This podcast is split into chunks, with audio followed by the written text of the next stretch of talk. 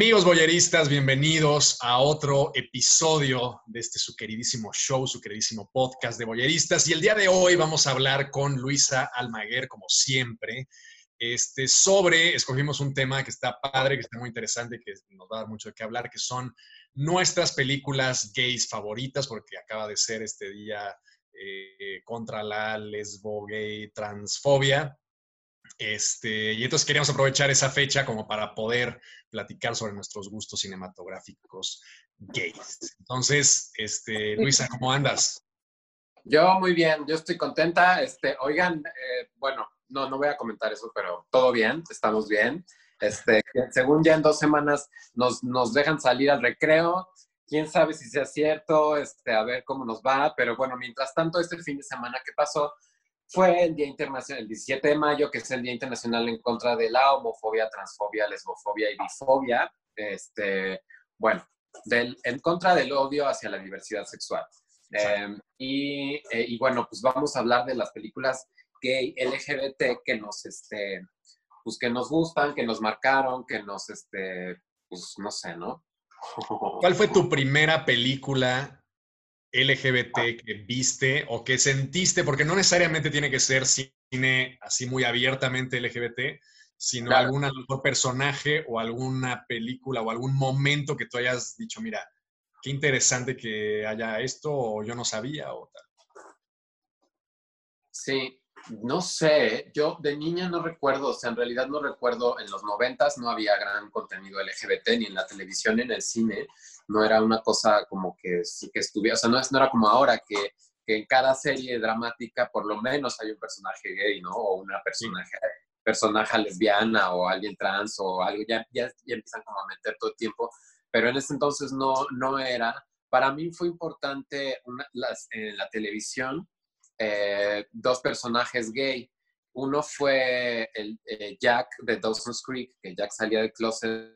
este, Dawson's Creek, ¿te acuerdas? Sí, era sí, un personaje que era como un escándalo. Y el otro era, este fue, pero un poco más adelante, cuando vi Six Feet Under, una serie de HBO padrísima, y había un personaje que era gay y que estaba en el closet y demás. Este, y fue por ahí como que empecé a ver estos personajes. Em, pero eh, ahora que hago un análisis como de todo el contenido que veía y demás, no eran necesariamente personajes gay, pero sí apelaban y hablaban sobre lo gay muchos personajes de Disney. Eh, por ejemplo, Úrsula era un personaje muy gay em, dentro del mundo de Disney.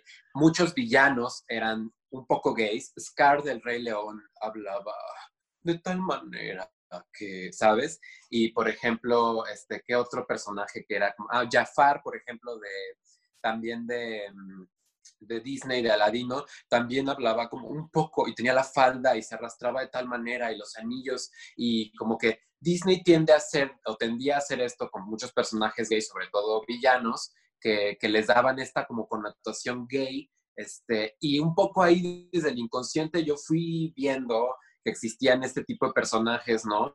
Eh, que pusieran como disidentes a los demás. Y eso es interesante porque muchas personas vimos las películas de Disney y las películas de Disney por lo regular asocian lo gay con los villanos, con los villanos varones, todo. Pero bueno, Úrsula pues está basada en Divine, ¿no? sí, claro, por supuesto. Entonces, eso, eso está cabrón. ¿Y tú te acuerdas? Yo, eh, o sea, sí hay como una parte interesante en el sentido de decir, el personaje gay viene por dos vertientes. Una que es a lo mejor la, el gay cómico, que es este gay muy exagerado, eh, de decir, eh, es un personaje que es el amigo de la protagonista o el amigo de la, pues en las comedias románticas es una fórmula así como clásica que la protagonista tiene su amigo gay que le va diciendo, ah, no seas pendeja, este, este güey no te quiere y tal, y es el güey flamboyante acá, ¿no? Este, y en el caso de Disney, que yo la verdad es que no lo había pensado mucho, pero tienes toda la razón, este, lo asocian mucho, eh, una, una como un cuidado excesivo a lo mejor en los movimientos o una expresividad mucho mayor en los villanos, son villanos como mucho más fluidos. Úrsula es un villano que está por todos lados, ¿no? Es una cosa como con tentáculos y tal. Y, Jafar, tienes toda la razón, es un villano casi como una especie de Vincent Price, este, Meet John Waters, una cosa muy, muy estilizada, muy... Incluso el villano de Hércules, este, ¿cómo se llama? El ah, Hades, también es como, ¡ah! Como, como, también es bastante femenino y es como, oh, y las brujas y las manos y es como, ah, esta onda, pues en realidad es bastante homofóbica por parte de Disney. Es que un poco podrías decir, oye, qué cabrones, que digamos, este, no sé si llamarlo amaneramiento, porque es para que nos entendamos, este, lo asocies siempre a la maldad, ¿no? O sea, estos güeyes que son como muy sensuales y muy movidos así, siempre representan el puntillo de la maldad, ¿no? Este, una sexualidad como más en tu cara, representa siempre el punto más negro de los villanos de Disney, ¿no? Que es una cosa que podría decir, oye, qué hijos de puta. Pero también yo siento que indirectamente muchos niños o muchas niñas a lo mejor decían, oye, qué chingón, qué cool Jafar o qué, este, eh, o esto, o que yo quisiera ser Úrsula a lo mejor, ¿no? O me atrae mucho más que el personaje a lo mejor más teto de la sirenita que está ahí este, cayendo en todas las trampas que le ponen, ¿no? Entonces es una cosa interesante, es una cosa muy interesante.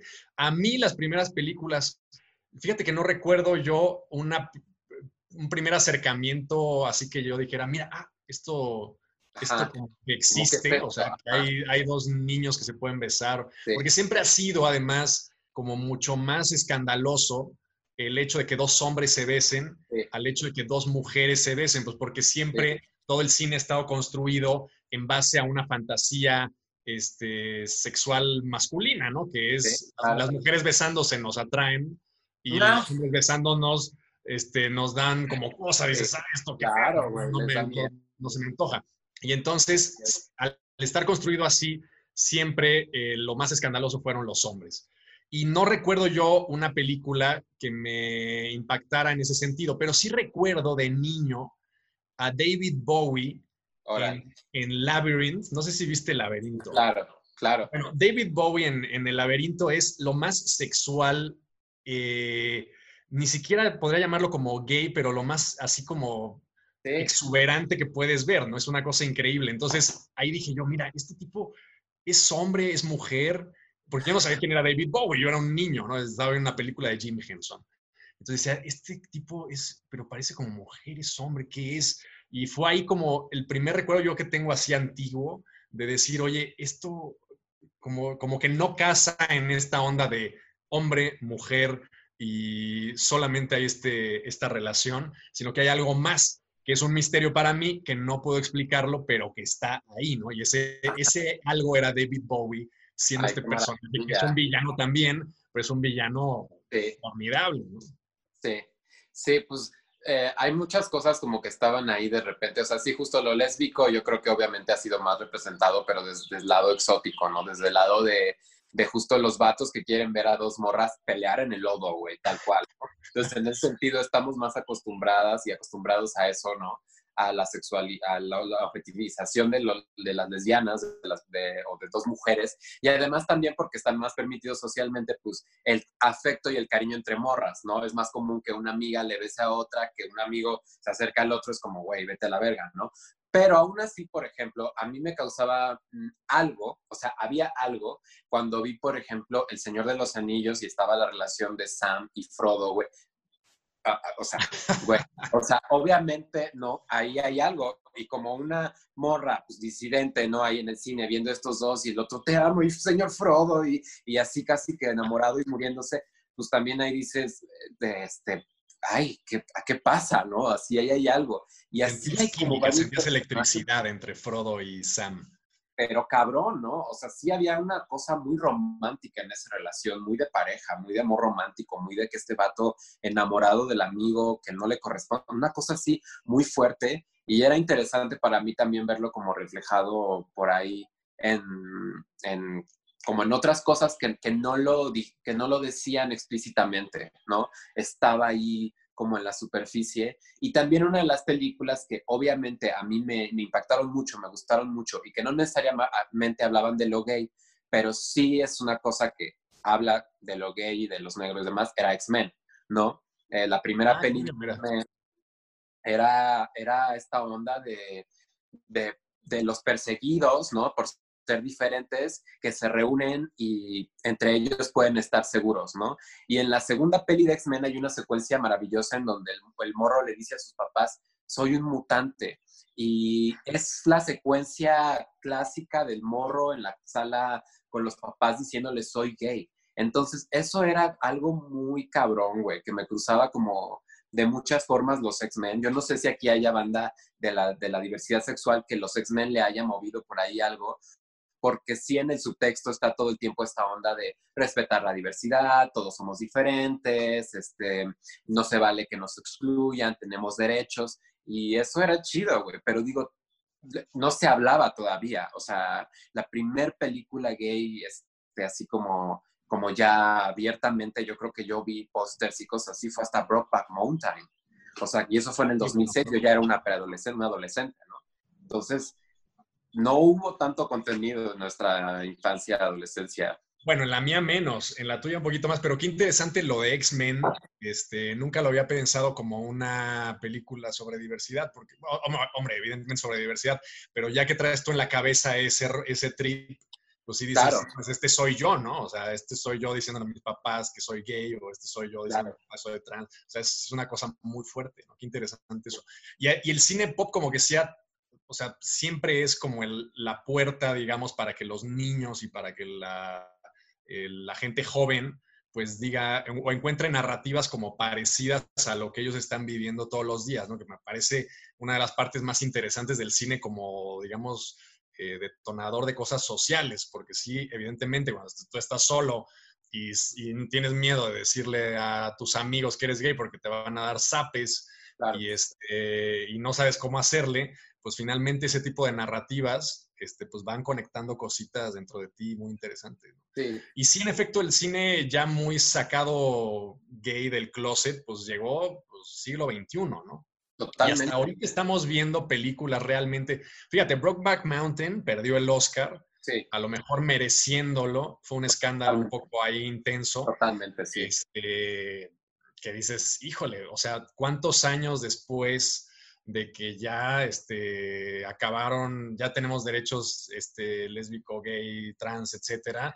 y sigues con ese discurso porque es una, el cine sigue siendo un nicho muy de viejitos, ¿no? Y muy, muy cerrado y muy cuadrado, etcétera. El otro día estaba leyendo, fíjate, en, eh, porque estaba viendo una película alemana como de 1919, que fue la primera película realmente gay que hubo así salida.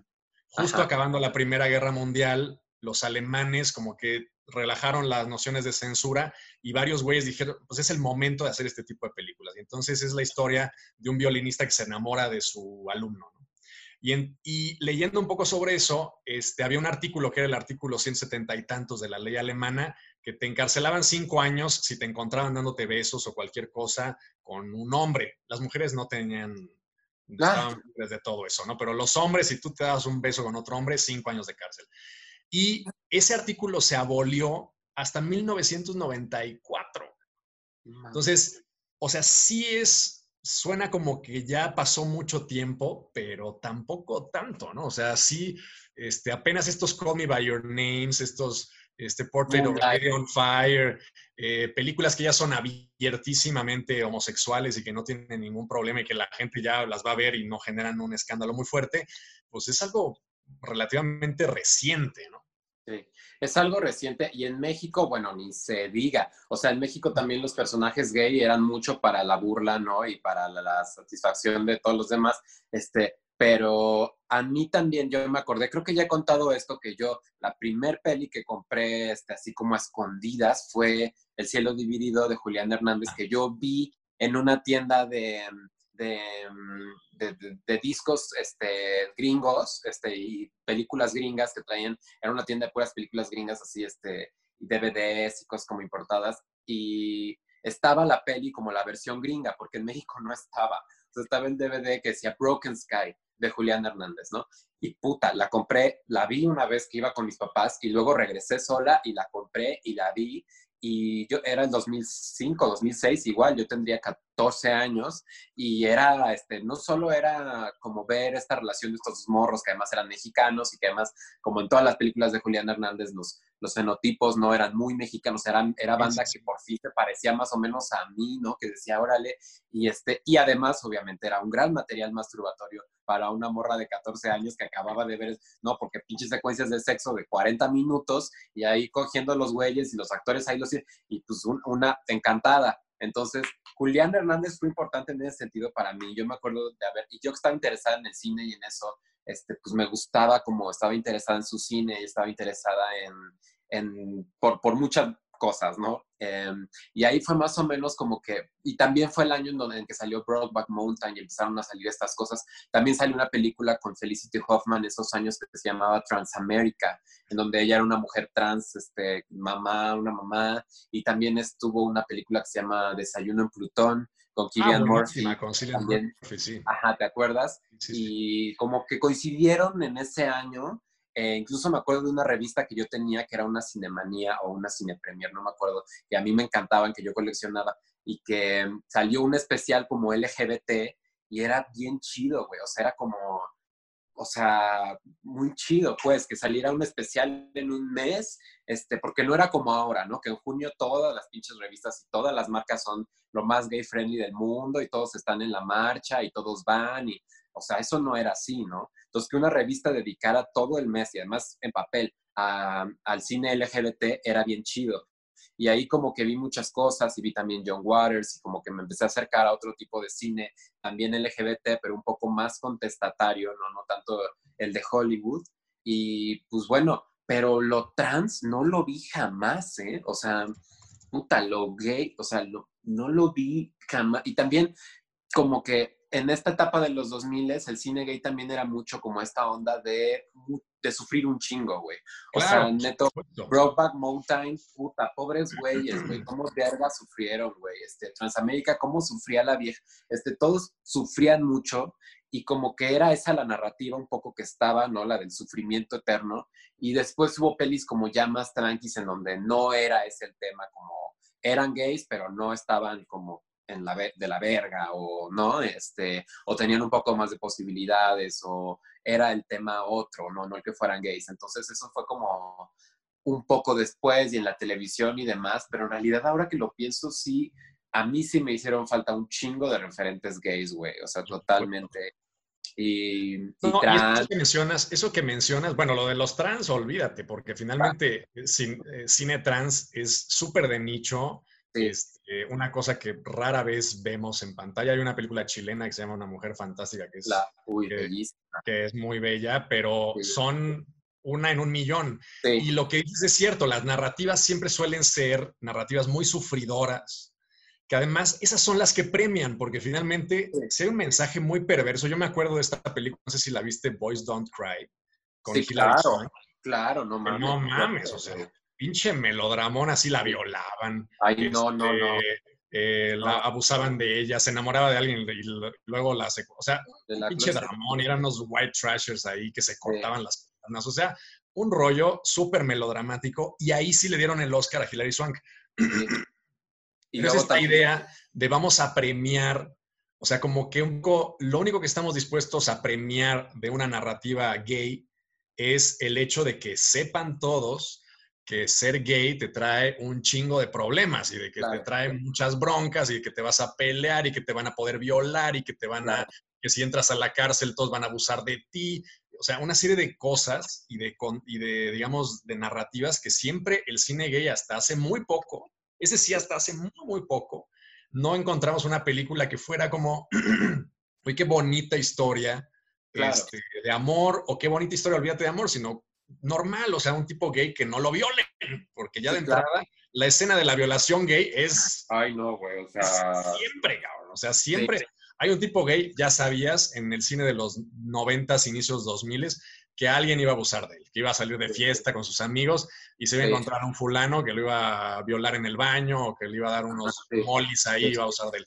Entonces, sí es una cosa que es así todavía el cine gay ya es algo de nicho. Y ahora todavía más de nicho el cine feliz gay, que me parece algo rarísimo. que no parte de esta narrativa del extremo sufrimiento, de esto que decimos que es el este misery porn, ¿no? Y una peli bien padre que a mí me gusta un chingo, que además coincidió con que con cosas chidas en mi vida, eh, fue una peli en 2010 de una mujer que se llama eh, ay, no me acuerdo cómo se llama esta mujer maravillosa, pero esta peli que es The Kids Are Alright con Julian ah, muy bonita, sí, muy bonita. y Annette Bening. Es una peli de una familia de dos mujeres lesbianas que tienen una familia de clase media, una, dos profesionistas que tienen a sus hijos y una se va a ir a la universidad y punto. O sea, es un drama familiar tranquilo, eh, como, o sea, sabes, sin todas estas aristas de, obviamente es un drama muy blanco, es una narrativa de, con otras posibilidades, pues, pero aún así me parece bien y me pareció muy sano, por ejemplo, que existieran este tipo de películas y que además se les reconocieran. Creo que esta peli estuvo nominada a varios Oscars, pero no sé si ganó al final, pero por ahí anduvo. Sobre todo actuación, creo que, le, creo que la nominaron. Ahorita te lo voy a buscar. Las mujeres estaban maravillosas. Julianne Moore, increíble. Este, y, eso me, gustaba mucho. También hay una peli que ahorita que estoy recordando, que también tenía bastante temas gay y que me, me, impactó mucho, que era Las Horas, otra con Julian Moore. Ah, formidable, no mames. Es así que qué película más increíble, ¿no? Güey, qué chida peli que esta, esta onda de Virginia Woolf, ¿no? Y de cómo Julian Moore es una mujer, pues probablemente lesbiana, que tiene ahí una secuencia con Tony Colette maravillosa, güey, de tensión sexual ahí tremenda y, y, este, y Meryl Streep en esa peli sale ya casada con un amor, con Alison Jenny, o sea, tiene una pareja lésbica, todo bien. Y, los y el güey del que está enamorado de Meryl Streep es gay, que es el Harris. Todos son pinches gays en esa peli, güey. Pero no se trata, y lesbianas, pero no se trata, ahora que lo pienso, de eso. O sea, es sobre unos temas densos del tiempo, de envejecer, de la vida, ¿no? es el personaje de Julianne Moore, que es la rutina encarnada, ¿no? Que, es una mujer que quiere salir de ahí, ¿no? Este, Exactamente. Le dieron el Oscar ahí a Nicole pues Kidman por ser Virginia Woolf. Ah, mira, ganó el Oscar Nicole Kidman, sí me acuerdo, por la nariz esta que traía, que, que está maravillosa Nicole Kidman en esa película, la verdad está muy bien. Sí, sí y pues todas eran lenchas en la peli y era algo muy chido. Y hasta eso, en mi casa no había tanta bronca que, por ejemplo, yo viera las horas o que estuviera por ahí el DVD de las horas, pero el cielo dividido estaba en un cajón, güey, ¿sabes? No, claro, porque era casi pornográfico. Bueno, sí. O sea, Julián un poco, es que Julián además, Julián Hernández, le juega a, agredir a los nichos más, más tabú, ¿no? Porque primero el nicho de la homosexualidad masculina que es súper tabú. Y luego el otro nicho que es el de la belleza mexicana, ¿no? El de la belleza no es ultra estilizada, blanca, tal, sino que además voy a hacer cine gay y además voy a hacer cine gay del lugar donde vivo, con la gente con la que convivo, del entorno en el que me muevo. No voy a poner, ah, hombre, Julián siempre busca tipos guapos, este, porque también pues, le gustan musculosos o lo que quieras.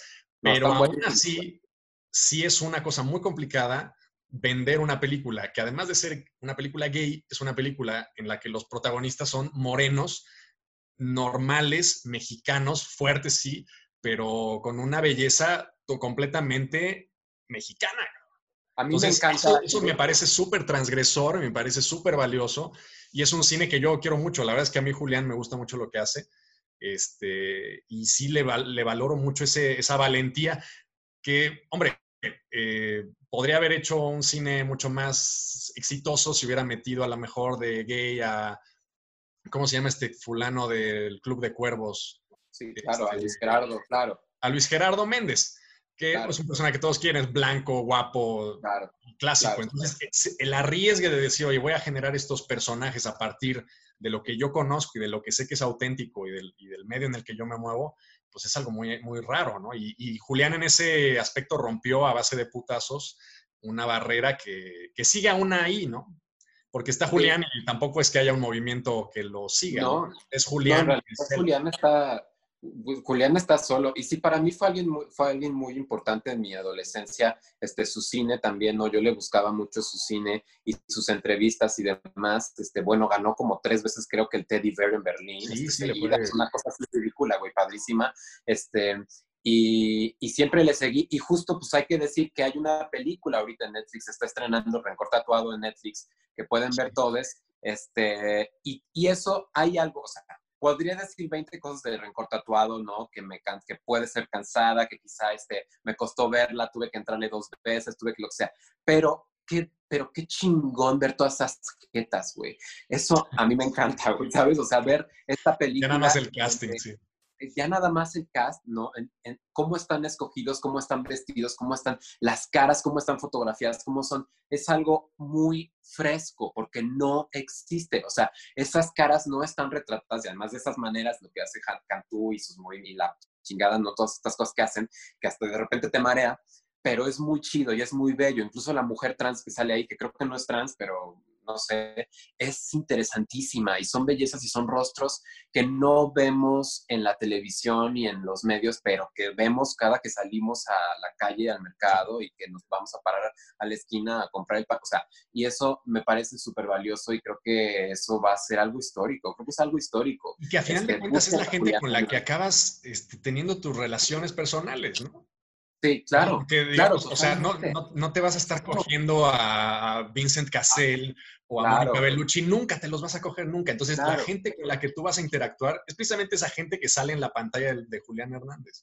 No la idealización que tienes del sexo claro. con porn stars y con, yo qué sé. Pero, por ejemplo, pues tú dices, bueno, este, ojalá se consumiera más lo de Julián, ¿no? Lo que hace Julián, que es una propuesta muy interesante, muy fresca, con rostros maravillosos, que además son actores muy chingones. Mónica del Carmen, denle 40 películas, güey. A Giovanna sacar, bueno, este, Mónica del Carmen, denle 40 películas, güey. Pero este, tú ves, por ejemplo, que en realidad el éxito ahorita como gay en México es, se trata más bien del todo lo contrario, la hiperblanquitud, la lana, eh, este mundo inexistente, ¿no? Que es Casa de las Flores, que es Manolo ah, Caro, ¿no? Que es este otro lado, eh, pues que tiene mucho éxito, güey, y que si bien convoca a las dragas de la ciudad y a algunos gays y no sé qué, eh, sigue siendo extremadamente blanco al punto de poner a una mujer, a un vato eh, como una mujer trans, ¿no? Este, de ponerle peluca y de,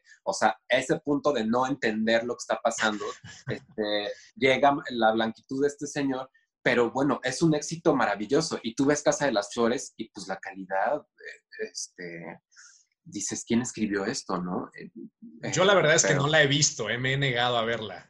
No, ¿Debería verla o no debería verla, Luisa? No, no deberías, no deberías ver Casa de las Flores, este, que si bien era un intento chingón como por hacer comedia, que tenía cosas chidas de comedia y cosas así, y de meter esta onda diversa, que sí se agradece en algunos momentos, bueno, es este Darío Yazbek, o no sé cómo se llama, ¿no? Es un nombre esculpi, así que por los dioses, güey, una cosa así, pinche dios, este, y otro güero así gigante, guapísimo, que ponen ahí, y este, y puros así, ¿no? Entonces, eh, pues, o sea, no es como muy relevante ni como lo, más, eh, me parece mucho más interesante lo que hace Julián, y vayan a ver Rencor Tatuado, además salgo en Rencor Tatuado. Sales tú un segundo ahí, unos segundos. Sí, sí, sí, sí. un segundo, entonces este, véanla para que me ubiquen. Y el, ¿sabes? ¿Sabes lo que, la que me gustó mucho y he estado viendo últimamente? No la he terminado, la voy a acabar esta semana. Euforia, que me la recomendaste. Puta, estoy viendo en HBO. me parece que es algo interesante, a pesar de que es un melodrama como muy adolescente y muy jalado de los pelos y a lo mejor con una overload de cosas melodramáticas y así. Me parece interesante justo por el punto en el que estamos hablando ahorita, que es esta idea de presentar personajes, este, hombre, sí, mm, eh, muy guapos. La chica trans que sale ahí me parece bellísima, o sea, me parece bellísima, güey. está espectacular. Este, pero sí con ese, eh, o sea, no, no me parece que es una serie que se monte como lo que yo sospecho que es La Casa de las Flores, en los conceptos ya eh, validados por toda la sociedad, sino que es una serie que trata hasta cierto punto de arriesgar sobre ciertos temas, ¿no? Está el padre pedófilo que, que me gusta mucho cómo lo presentan, porque incluso es un fulano que tiene una vida interna mental, que a veces dices, puta, pues lo compadezco, no lo compadezco, es un personaje que está en la línea de lo, de lo aberrante y lo, tolerable. Luego tienes un romance entre una chica que aparentemente es cis, pero de repente este, descubre que tal vez no lo es tanto. Este, la idea de las redes sociales y todo. O sea, me parece que, que es inteligente en ese sentido. Y ese tipo de productos que hacen, mira, ese, ver una serie con pitos este, frontales todos los capítulos y normalizar eso me parece interesante. Porque, digamos, a mí también. A mí me encanta Euphoria. Sí, a mí me encanta Euphoria. Y yo creo que Euforia es la primera vez en toda mi vida que he visto este pedo de representar un personaje trans eh, sin poner en el eje lo trans, ¿no? O sea, tú no te enteras que esta chica, que Hunter Schaefer es trans, hasta que se encuera y se mete en la cama con la otra de la manera más normal, además, sin nada sexual en medio, eh, y simplemente son dos morras acostadas, pero resulta que una tiene un bulto, ¿no? Y una tiene... Me fascinó eso, no, sé lo, no lo que me fascinó, porque estuve, a ver, ¿en qué momento van a decir que esta chica es trans? ¿Pasó el primer episodio? Nada. Sí, Pasa el segundo episodio, la ves en calzones y le ves su bultito, nada, no dice nada. Y, es guapísima, de, dónde viene, es una chica que viene de fuera, nadie hace una sola referencia. Y el, el, primer momento, porque sí me estuve, estuve así, como, ¿en qué momento van a decirlo así explícitamente? Lo dicen de manera formidable cuando, eh, creo que es el cuarto capítulo o algo así, que dice, yo, y lo dice así como muy de pasada, este, yo empecé a transicionar a los 13 años. Así te lo sueltan. O sea, no hay el, clásico, ah, eres trans, te voy a violar. O sea, e, ese tipo de cosas de las que estábamos un poco, hablando. Un poco, un poco sí, ¿no? Porque el papá es medio rapey con la Hunter Schaefer, ¿no? Claro, pero, pero, pero digamos, en el momento en que se, la coge, porque además es una cosa consensuada. Sí, no es muy fuerte, es, muy complicado esa secuencia es bellísima. Es una cosa consensuada entre una menor de edad y un mayor, un señor mayor. Pero en ese momento tampoco sabes que es trans. Claro. Y nadie lo dice, o sea, ahí se la coge y tal, y piensas, o sea, puede, cabe la posibilidad de que siga siendo una chica este, cis. Claro. Entonces, me, fascinó, me fascinó cómo plantearon al personaje de esta chica, me, parece formidable. Y es una serie que cae en ciertas cosas muy de melodrama, pero que sí le recomiendo porque la forma en la que plantean a los personajes me gusta. Tienes a esta tipa Zendaya, que si la ves este, maquillada es una maldita diosa, pero te la presentan como si fuera la adolescente de al lado de tu casa. O sea, claro, un momento está con unos shorts así de que parece niño, este, gronchero, y dices, oye, qué chingón que estos güeyes, teniendo los actores que tienen, que los podrían haber pimpeado de una forma impresionante para que fueran estos despojos de belleza. Beverly Hills, ¿no? Lo que eran los noventas Beverly Hills o Dawson's Creek estaban todas así, ya tenían 40 años, ¿no? Todos así. y son, realmente son teens, bueno, no son teens, pero casi, y los presentan de una forma muy deslavadita, muy honesta, muy, te la crees, ¿no? Y dices, oye, mira, qué interesante que les estén hablando así estos, a los chicos de hoy, porque finalmente sí es un mensaje que, al menos en el canon estético, me parece valioso. Sí, a mí me gusta un chingo de euforia. A mí me encanta esta secuencia en donde está con el papá, es muy, muy fuerte. Eh, y también te identifica, o sea, obviamente tenía que ser un personaje blanco, tenía que ser una morra que fuera de lana, tenía que ser una historia bajo este contexto como para que fuera la primera vez que vemos algo así en pantalla, pero sí me parece muy importante, me gusta mucho este, justo cómo lo manejan. No me gusta tanto que... No, fuera que sí, que también me gusta mucho, que si bien no lo mencionan, sí es algo relevante, sí es algo importante que es trans, digo, sigue siendo un mundo súper transfóbico y súper horrible, ¿no? Y el hecho de que el papá haya estado con una morra trans, pues no habría sido lo mismo que hubiera estado con la compañera cis, ¿no? O sea, lo vuelve algo mucho más complicado, mucho más tenso, mucho más violento, ¿no? Y lo cual es real, ¿no? Me gusta mucho. Hay una serie que es solo trans, que es de Ryan Murphy, que se llama Pose, pero es muy mala, güey. Así, puta, yo quedaría porque fuera buenísima. Está llena de actrices trans, todas son negras, güey. Actrices trans, maricas, jotos, este, y demás de Nueva York, jóvenes eh, y negros y latinos, este, afrolatinos. es una belleza eh, de cast, eh, pero qué mal escrita está, güey. O sea, es Ryan Murphy, es el güey este que hizo este, Glee, que es un terrible sí, y no, mames, políticamente correcto así al, al No, güey, o sea, qué ganas de que los de Euforia escribieran posts, ¿no? Este, con estas mujeres este, negras y así maravillosas. Oye, ¿y, tú has visto que, que, también pues ya hay cosas gay en las caricaturas de niños? Pues estaban hablando de que iba a salir un primer personaje gay en Disney, ¿no? Sí. Pero tampoco como que tampoco se animan así muy pero no, he visto yo una serie que, o una caricatura que digas, ah, mira, ese es un personaje gay para niños. The Universe ya plantea como eso, ¿no?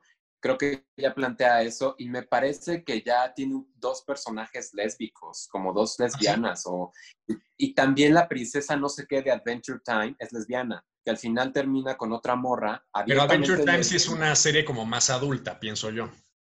O sea, no hay niños como de 7 años, de 7, 10 años viendo Adventure Time. O sea, yo creo que ese es un tema que les cuesta todavía, porque sí se ve, o sea, mucha gente dice, ah, no mames, es que estos güeyes están adoctrinando a nuestros hijos para que sean gays y para que, y la homosexualidad te van a estar cogiendo a los, o sea, entonces, eh, esa, esa idea como que les da un poquito de miedo, y sobre todo Disney, que pues es el, esos güeyes se cuidan este, muy, muy, muy cabrón. Este, había visto que el personaje del que se vanagloriaban que era gay era, no sé si viste la película el live action de La Bella y la Bestia. Con ah. esta, ¿cómo se llama? Con Emma Watson. Con Emma Watson sale un personaje que es como la insignia de, ah, mira, ya somos progresistas y ya aceptamos lo gay y todo este rollo, que es como el ayudante de Gastón. No sé si es el ayudante de Gastón o ah. algo así, que tiene algunos eh, como esas de cuenta la misma historia del güey que lo notas así como medio amanerado y tal, y que está enamorado de Gastón. Sí. Ah, ya. Y ya con eso justificamos que en tal, pero se, siguen cuidando todavía mucho. Yo no sé, porque mal que bien sí hay mucha gente que sigue siendo súper homófoba. Y, y, también hay mucha gente que dice, ok, me parece bien que haya y me parece, pero mis hijos, no mames.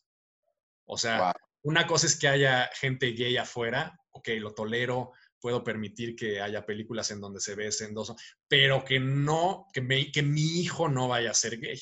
Ay, no mames. Es una cosa que todavía eso sigue, sigue existiendo muy, muy marcadamente, ¿no? O sea, decir, bueno, está bien que esos güeyes hagan lo que quieran y que me vale madre, pero en mi casa, en mi familia, mis hijos no pueden ser ni gays, ni lesbianas, ni trans, ni ni vi, ni nada. Entonces, las cosas como infantiles siguen siendo una cosa muy acotada que los papás cuidan mucho de decir, oye, no, eso es adoctrinamiento, eso no lo quiero en mi casa, ¿no? A pesar de que no me las doy de muy progresista y tal. Sí, no mames, es algo muy grueso y ojalá que cada vez haya más representación porque urge, ¿no? Este, las estadísticas de suicidio de bandita diversa adolescentes son muy gruesas y tienen mucho que ver por, con eso. A mí me encanta que haya series ahora este, como, como Sex Education y demás, que ya abordan temas y, personajes gay casuales que no necesariamente parten de la miseria. Nos queda un minuto, nos dijo este Luis. Este, entonces, pues no sé, que ya, ya se acabó, ya tal cual se acabó, ya, esto fue todo. Este, nos corre, nos corre el Zoom, Luisa, nos corre el Ya nos corrió Zoom, pero bueno. No, porque no pagamos, porque somos pobres, pero, pero bueno, pudimos, tuvimos una sesión larguita este, Véanos, comenten en los, en los videos, este, en este video, igual podrían comentarnos cuáles son sus series o sus películas gay favoritas, este, si consideran que alguna, ya no hablamos de Call Me By Your Name, que íbamos a hablar de ella, Ay, güey, nos vamos a pelear, pero estuvo muy bien. Este, nos vemos el siguiente miércoles. Eh, comenten el video, si les gusta, compártanlo, muevan las redes, síganos en Instagram en arroba boyeristasmx y pues nos vemos el siguiente miércoles, como siempre. Bye.